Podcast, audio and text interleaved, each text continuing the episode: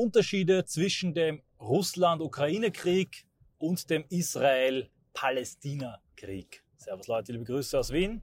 Herzlich willkommen bei einer Audioanalyse.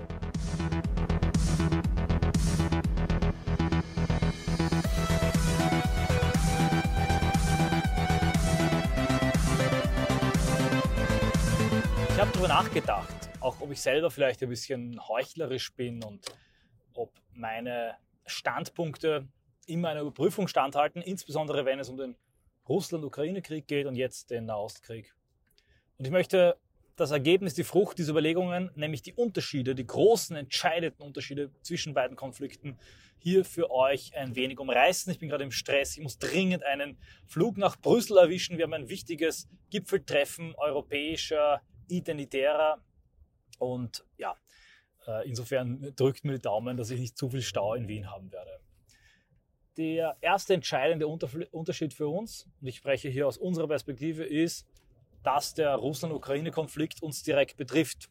Denn die Ukraine befindet sich in einer relativen Nähe. Durch die Ukraine gehen entscheidende Lebensadern und die, der Wirtschaftskrieg mit Russland hat gigantische Auswirkungen auf das gesamte europäische, insbesondere das deutsche Wirtschaftsmodell.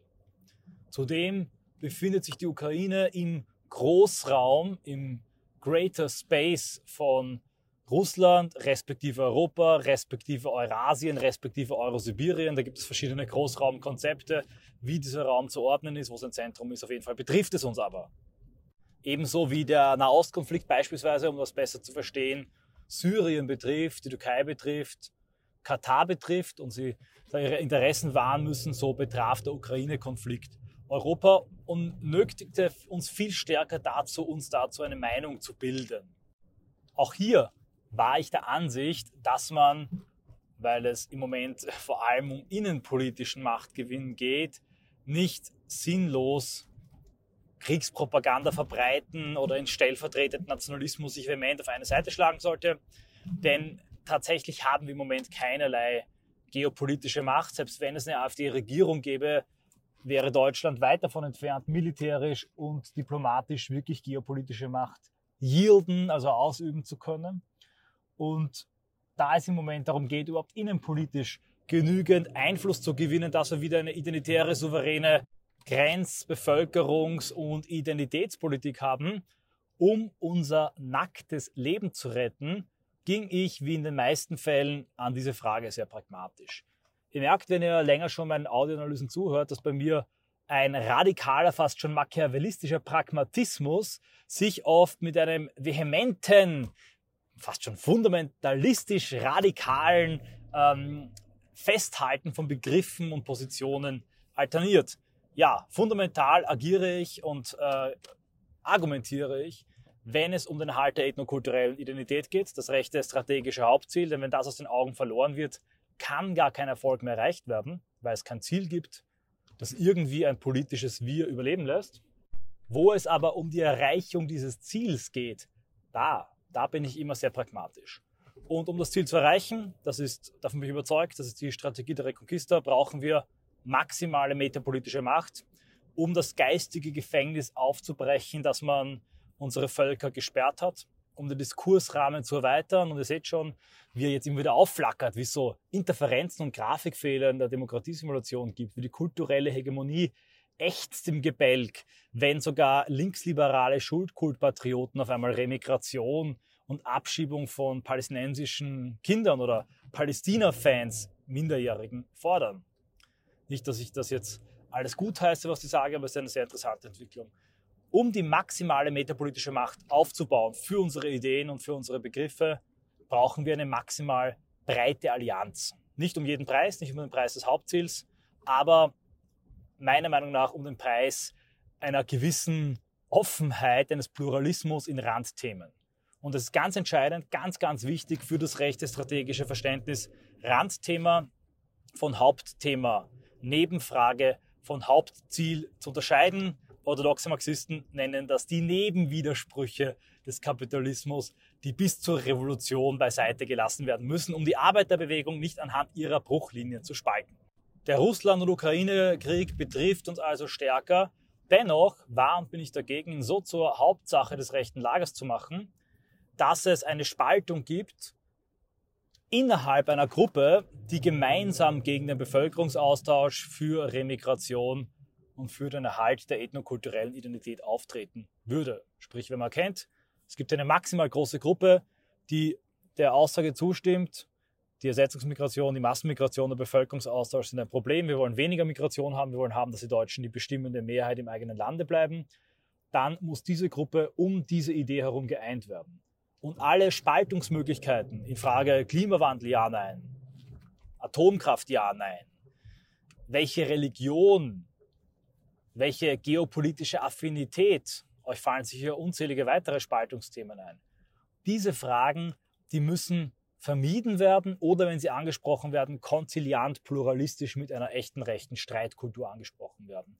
Eine beliebte Bruchlinie ist zwischen liberal und libertär und sozialistisch.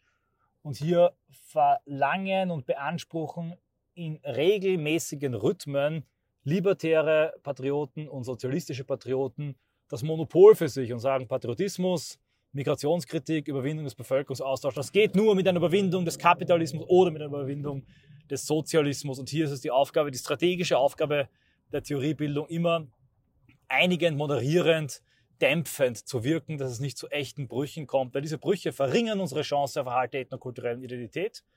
Und der Erhalt der ethnokulturellen Identität ist die Grundvoraussetzung für jede libertäre, sozialistische, kapitalistisch, monarchistisch, christlich, atheistisch, was auch immer, russlandfreundlich, amerikafreundliche, israelfreundlich, palästinafreundliche Zukunft des deutschen Volkes, um die überhaupt irgendwie zu ermöglichen, ich sage euch mal sicherzustellen, irgendwie die Chance darauf zu erhöhen, brauchen wir eine innenpolitische Wende und darauf müssen wir uns jetzt konzentrieren. Götz Kubitschek brachte das Beispiel, um hier mal mit einer Metapher zu kommen, das deutsche Volk ist gerade ein altes, schwaches Volk, ein krankes Volk, das erstmal seine Immunkräfte wieder entwickeln muss, wieder lernen muss zu fiebern, bevor es dann die Wohnung verlassen und große Dinge tun, Unternehmen gründen, heiraten, Kämpfe ausfechten kann. Und viele Leute blenden die krasse Lage, die demografische Lage einfach aus und verlieren sich in großen geopolitischen Fantasien. Das gab es schon im altrechten Lager, das gibt es im neurechten Lager. Das war für viele und ist für viele eine Ausflucht. Die Geopolitik hat sich zurückgemeldet. Man muss darüber sprechen, es ist wichtig, aber sie darf niemals die Allianz gegen den Bevölkerungsaustausch sinnlos spalten. Das galt schon im Ukraine-Krieg. Umso mehr gilt es für den Krieg im Nahen Osten. Das ist nämlich nicht unser Großraum. Dort gibt es keinen direkten Bezug auf unsere mögliche Energieversorgung. Selbstverständlich, bevor jetzt alle sagen, ah, du hast ja keine Ahnung, natürlich würde ein Krieg im Golf uns massiv betreffen und eine weltweite Wirtschaftskrise auslösen, aber auch ein Krieg um Taiwan und China hätte einen krassen Effekt. Und jetzt können wir nicht sagen, dass wir ähm, den Taiwan-China-Konflikt lösen müssen. Natürlich setzen wir immer auf Diplomatie, weil wir Frieden wollen und keinen Krieg wollen, eh völlig klar. Aber realistisch betrachtet ist der Krieg in Israel, der Konflikt zwischen Israel und Gaza, etwas, das uns wesentlich weniger angeht als der Russland- und Ukraine-Krieg. Auch die beiden Völker sind uns jetzt weniger nahe, muss man klar sagen. Natürlich verbindet Juden und Europäer eine lange kulturelle Tradition und Gemeinschaft. In der Ukraine, im Kampf Ukraine gegen Russland, kämpft aber eine europäische Kernethnie zu einem großen Teil, nämlich das slawische Europa, das Kernvolk dieses nordslawischen Europas, das kämpft hier in einem tragischen, teilweise Bruderkrieg gegeneinander. Zugleich haben wir den Aspekt beim Krieg Russland gegen Ukraine, dass hier ganz intensiv von den Vereinigten Staaten von Amerika Kriegspolitik betrieben wird in unserem Großraum. Die Ukraine wird, und da gibt es wieder eine Parallele, nämlich natürlich den möglichen Vergleich, die Parallele mit Israel, die Ukraine wird massiv aufgerüstet und könnte ohne militärische Unterstützung, vor allem Intelligenz, so Intel von den Vereinigten Staaten von Amerika, mutmaßlich seit langem nicht mehr standhalten. Es findet also eine Einmischung einer raumfremden Macht in unseren prospektiven potenziellen Großraum statt. Das ist beim Konflikt Israel-Hamas etwas ganz anderes. Hier geht es um die Frage der Organisation des arabischen Großraums, des arabisch-islamischen Zivilisationsspaces. Und hier auf dieser obersten Ebene macht sich auch verständlich, warum die Araber so aggressiv und so ähm, sensibel auf die israelische Staatsgründung reagiert haben, weil sie darin einen, eine raumfremde Macht, den Brückenkopf einer raumfremden Macht vermutet haben. Jetzt kann man darüber streiten, ob die Angriffe der Araber die Israelis dann erst in die Arme der Amerikaner getrieben haben. De facto aber gab es so viele finanzielle, kulturelle, personelle Verbindungen, dass klar war, dass im Konflikt- und Kriegsfall, und da gibt es wirklich beeindruckende Geschichten darüber, sofort Luftbrücken entstehen werden und massive Unterstützung aus Amerika, Flugzeuge, die Panzer transportieren, Essen, Patronen, Nahrungsmittel, Intelligenz, CIA-Agenten sich ergießen werden über Israel und diesen Brückenkopf des Westens, kann man sagen, vor allem aber der Vereinigten Staaten von Amerika in der Region halten. Man könnte also von der obersten Perspektive, wenn man eine multipolare Welt möchte, dieses Argument ins Felde bringen und hier Kritik üben. Das aber ist für mich eine im Moment derart entfernte Perspektive, eine derart theoretisch abstrakte Perspektive, dass ich der Ansicht bin, dass dieser Konflikt im Nahen Osten, der ein derartig großes Polarisierungs- und Spaltungspotenzial in unserem Land hat, aufgrund des Schuldkults, aufgrund der Instrumentalisierung, der Verbindung zwischen verpflichtender Solidarität mit einem fremden Land und der Nazikeule, der Angriffe gegen die AfD, zugleich aber auch des afro-arabischen islamischen Untergrunds, der sich jetzt auf den Straßen ergießt, der lange Zeit völlig unpolitisch vor sich hindämmerte und jetzt politisiert, vielleicht sogar wieder in Terrorismus getrieben werden könnte. Kurz, es polarisiert so stark, man hat so viel zu verlieren, so wenig zu gewinnen, dass ich ganz stark dafür plädiere, diese Frage und dieses Thema so wenig wie möglich groß zu machen, so wenig emotional wie möglich aufzuladen und zu versuchen, in dieser Krise, wenn man sie schon nicht lösen kann, wenn man sie kaum überblicken kann, der Nahe Osten ist so komplex und so chaotisch, dass ihr keinem glauben sollt, der euch da die perfekte Lösung und die ähm, Universalanalyse präsentiert, dass man hier, und damit beende ich dieses Satzungetüm, versuchen sollte, sich auf das eigene zu konzentrieren. Inwiefern können wir in diesem Konflikt und aus dem Wirren des Konflikts heraus unsere Allianz für Remigration vergrößern? Inwiefern können wir den linksliberalen Schuldkultpatrioten am Beispiel vom Palästinenser-Demos, vom Bevölkerungswachstum der islamischen Parallelgesellschaft klar machen, dass es eine Politik der Remigration braucht. Inwiefern können wir die juristischen Hindernisse für eine Remigrationspolitik, unser Staatsbürgerschaftsrecht, das Aufenthaltsgesetz, das ganze Geflecht der gordische Knoten aus europarechtlichen Richtlinien, inwiefern können wir das in den Fokus bringen, problematisieren und vielleicht den ein oder anderen wichtigen Wortführer dazu bringen, dass er das Ganze einmal in Frage stellt, was metapolitisch uns in Zukunft sehr viele Möglichkeiten und Chancen bieten könnte. Das ist unsere Aufgabe, das ist das strategische Prinzip, das wir jetzt befolgen sollten. Alles andere ist nicht, aber geht schon stark in die Richtung und läuft Gefahr eines Perspektiven- und Zielverlusts. Denn die Israelis und die Juden in Israel haben eine stabile Demografie, haben weltweit sehr viel Unterstützung, finanzielle, moralische Unterstützung, haben in Amerika eine riesige Lobby und auch wirklich ganz originär die evangelikalen, patriotischen Amerikaner, die wirklich aufrichtig hinter Israel stehen und äh, zahlreiche auch nochmal demografisch wachsende Enklaven. Die Weltbevölkerung, die jüdische, steigt und steigt seit Jahrzehnten.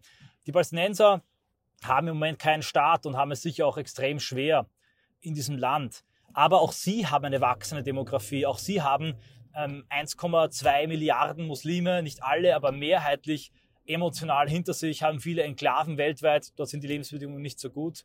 Äh, das will ich zugestehen. Ich will nicht behaupten, dass es denen gut ginge und dass die keine Probleme hätten und ähm, kein Leid und kein Schmerz. Aber sie haben als Volk eine Zukunft. Und das klingt jetzt absurd bei den Palästinensern, aber wenn man sich die Demografie anschaut, den Eifer und die Begeisterung der vieler Palästinenser, dann wissen wir, und ich traue mich es äh, zu prophezeien, in 100 Jahren wird es noch Palästinenser als Volk geben in einem Staat oder noch immer in der prekären Lage. Aber es gibt sie noch als Volk, genau wie es die Kurden noch gibt als Volk, als ethnokulturelle Entität. Die Juden wird es auf jeden Fall noch als Volk geben. In einem Staat, in Diaspora, sie werden überleben. Aber diese Sicherheit, die kann ich leider nicht bezüglich unserem Volk sagen, bezüglich fast aller westeuropäischen Völker. Wir haben kein Reservoir, keinen Rückzugsraum, wir haben kein Überlebensrecht. Die gesetzliche Lage in unseren Staaten ist so aufgebaut, dass wir verschwinden, dass jeder Versuch, uns am Leben zu halten, als extremistisch verfolgt wird und wir stehen ganz klar und hart gesagt vor dem Verschwinden. Und ich muss sagen, in dieser Lage fällt es mir wirklich schwer, die Begeisterung, ähm, die Empathie, aber auch, muss ich sagen, das Mitleid dann aufzubringen mit anderen fremden Völkern. Ich kann das Einzelschicksal nachvollziehen, die Bilder lassen mich natürlich nicht kalt, aber der Fokus für mich bleibt eisern und klar auf unserem eigenen Volk und das sollte eurer auch bleiben. Damit verabschiede ich mich und äh, bitte euch mir im Nachhinein nochmal die Daumen zu drücken, dass ich diesen Flug erwische. Dankeschön fürs Zuhören und bis zum nächsten Mal.